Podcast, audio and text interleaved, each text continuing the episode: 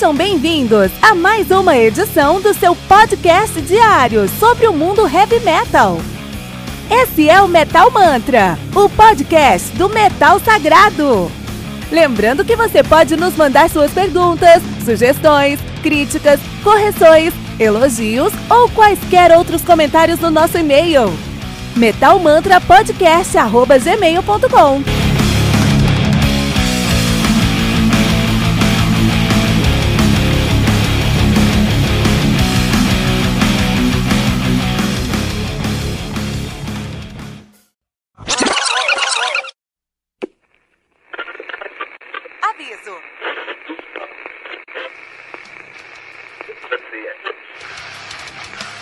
Antes de começar, avisamos que todo o conteúdo do Metal Mantra é Creative Commons. Por isso, músicas, links e podcasts citados nesse programa estão na descrição desse episódio. E caso você ouça algum barulho estranho durante esse episódio, não se assuste. Isso acontece porque eu estou gravando esse programa na rua. Só mais uma mágica que o Encore FM fez acontecer.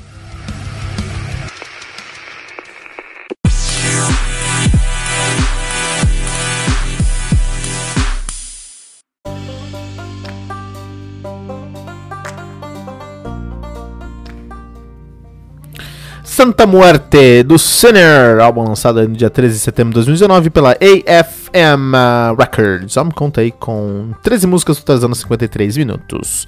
De play, o Sinner, que é uma banda da Alemanha, né? Os caras fazem heavy metal lá em Stuttgart, na Alemanha, estão nativa desde 1980 até então, né?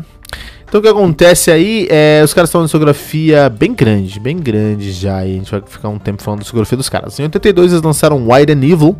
Em 83 eles lançaram Fast Decision. Em 84 eles lançaram aí o Danger Zone. Em, em 85 eles lançaram Touch of Sand. Em 86 o Coming Out, Coming Out Fighting. E em 87 o Dangerous Charm.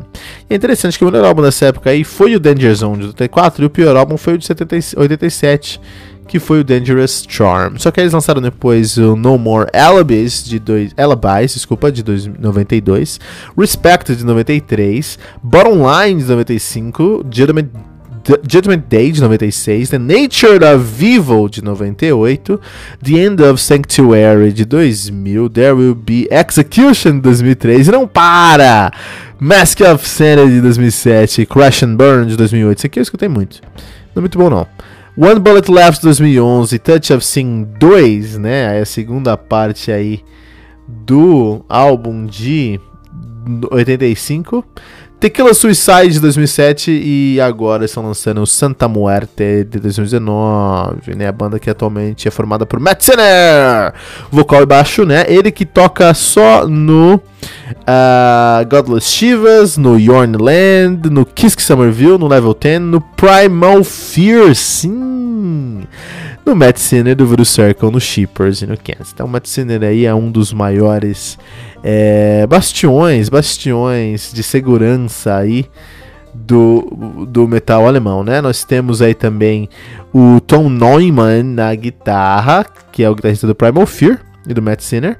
Temos o Alex Schopp na guitarra também, que toca na Tária, toca no Tiff Ladder e no Farmer Boys. Temos a Sasha Krebs, vocalista. Interessante que Sasha no metal é nome de homem. Mas aqui, a Sasha Krebs, Sasha Krebs é, é uma mulher. Então olha aí. Então acho que o Sasha serve para esses dois nomes aí, né? Não, mas Sasha é um cara. Agora eu fiquei muito confuso. Sasha Krebs é um cara. Ah, sim. Porque a mulher do. Cara, agora eu fiquei tudo confuso. O que acontece? Peraí, peraí, vamos lá, vamos lá. Tem três vocalistas nessa banda, não dois vocalistas como eu pensei, né? Temos o Matt Sinner, que toca baixo, mas também é um vocalista. Ele que toca no Silent Force, uma das minhas bandas prediletas de, de, de, de heavy metal, power metal e hard rock, né? E aí tem essa, o, o Sasha Krebs no vocal. Só no vocal. E tem a Georgia Cole, Coleluori no vocal também. A Sasha Coeluori, que toca hoje na Georgia, a Georgia Coleruori, que toca hoje na Georgia the Groove Square, no Sinner, já tocou no Eternal Idol, Já tocou no Hello Haze, no Jackal 7. Muito bom, né? Ela, olha só que interessante, que é filha do Camilo Coleluori. Pra você que não tá ligado, Camila Cole, o Camilo Coleluori é o baterista do Burning Dolls, do Cybercross, do Broken Arrow, do Eternal Idol, do Garden Wall e do Hello Haze. E já tocou com Arthur Falcone, Vicious Mary e vários outros lugares aí, né? Interessante. Mundo do heavy metal se encontra aqui no Metal Mantra também, né? É isso aí. E para terminar, nós temos o Marcos Kuhlmann na bateria. Kuhlmann, que é o nome aí, o sobrenome de, do meu do meu colega de gravação do, do Evilcast, meu primeiro podcast de heavy metal, André Kuhlmann. Um abraço para você, meu querido André. Então é isso aí. Nós temos aí o Cine. Então o que acontece? A Alemanha a gente não para pra pensar nisso, mas o grunge, ele foi um, um, um som, um estilo musical que, por ser americano e nos anos 90, foi um estilo musical exportado como commodity, cara. O mundo inteiro escutou o, o, o, grunge, o mundo inteiro é, escutou Nirvana, escutou. Eu não conheço muito grunge, cara. Essas bandas todas de grunge aí, tá? Alice in Chains e tudo isso aí, enfim. Tem coisas boas e coisas ruins nisso tudo, tá? Tem coisas muito legais no grunge, tem coisas muito ruins no grunge. E, enfim. De qualquer maneira, o grunge foi muito mais um estilo comercial do que realmente um estilo musical. E muitas vezes as pessoas acham que só o grunge foi. que os anos 90, o estilo musical dos anos 90, que o que fez. o que definiu a sonoridade dos anos 90 foi o grunge. Isso é uma mentira. Não é isso que não foi isso que aconteceu. O grunge foi um é, desses estilos foi maior porque foi um commodity aí. Mas eu não acho que foi o mais importante, não, cara. A gente teve em 90 e alguma coisa aí também, o Inner Circle of Black Metal, que é um estilo que tem até que, que, que definiu uh, os limites e características do black metal dali para frente também, né?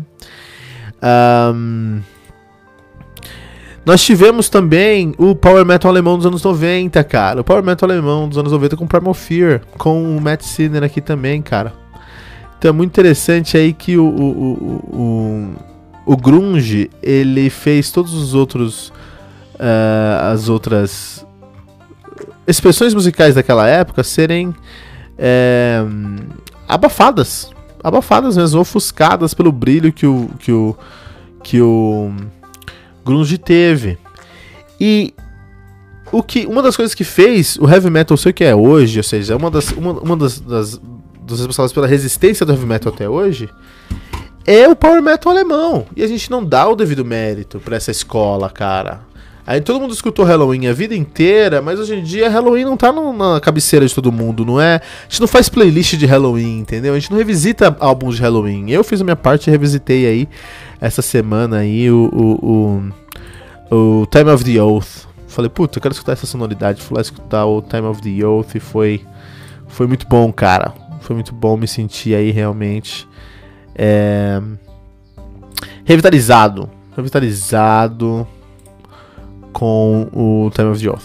De qualquer maneira, é, o Sinner teve uma importância muito grande para resistência do grunge, ao grunge lá na Alemanha, né? E a gente não dá o devido mérito, não está o devido mérito. Porque olha aí, o grunge veio de verdade, é isso que a gente fala, é isso que é importante no metal. O grunge veio, veio. O grunge arrasou quarteirões? Arrasou. Os caras fizeram trilhões de, de, de ienes, fizeram. Trilhões de todo dinheiro que você vai tirar. E acabou, morreu. Já era, fim, finite. Finito. Não sei mais falar fim em outras palavras, em outras línguas, mas é isso, acabou, já era morreu. Está sepultado embaixo de uma pá de cal.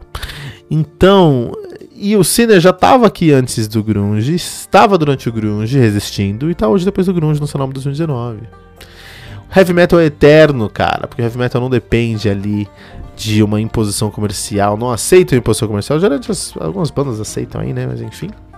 Esse não é o nosso ponto. O ponto é que Santa Muerte do Sinner é um álbum que traz aí uma miscelânea de estilos. Então, é, eles estão olhando para fora para entender o que, que, eles querem fazer, mas da maneira que eles olham para fora e tentam encontrar lugares que eles podem preencher lacunas, né, vácuos aí de, de posicionamento de mercado, ao mesmo tempo, eles não têm a menor preocupação em seguir uma cartilha de estilo. Esse álbum aqui você vai encontrar coisas mais próximas do power metal, mais coisas do power metal melódico, coisas mais próximas do jazz, mais próximas do blues, mais próximas do hard rock.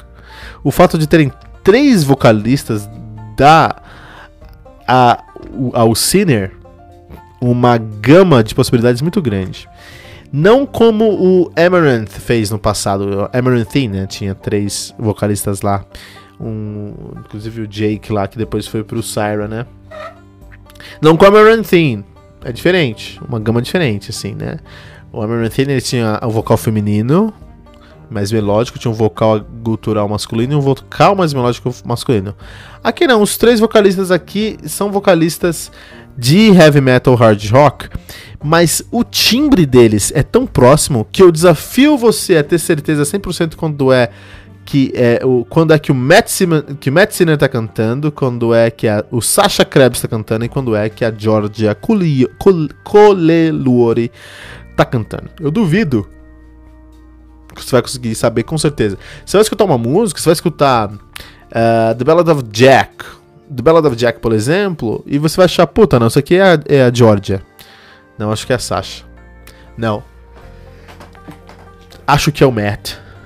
Então é, é muito interessante isso, como a timbragem desses vocais são tão próximas, criando aí uma confusão pra gente definir a sonoridade deles aí. Isso é muito legal. Muito bom. É, é um álbum que traz muito descompromisso, como tem que ser o heavy metal, mas muita qualidade, como tem que ser o heavy metal também. Então, é, eu recomendo muito, acho que é um dos melhores álbuns de setembro de 2019. Não é um álbum que vai mudar sua vida, mas na carreira deles é um dos melhores álbuns e isso é relevante. E eles merecem esse reconhecimento por tudo que eles fizeram ao heavy metal nesses últimos 30, 40 anos aí. Aqui no Metal Mantra.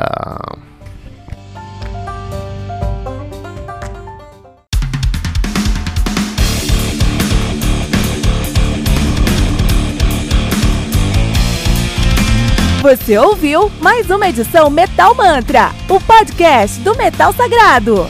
Apresentação: Kilton Fernandes. Não deixe de compartilhar a palavra do metal compartilhando esse episódio, usando a hashtag Metal Mantra.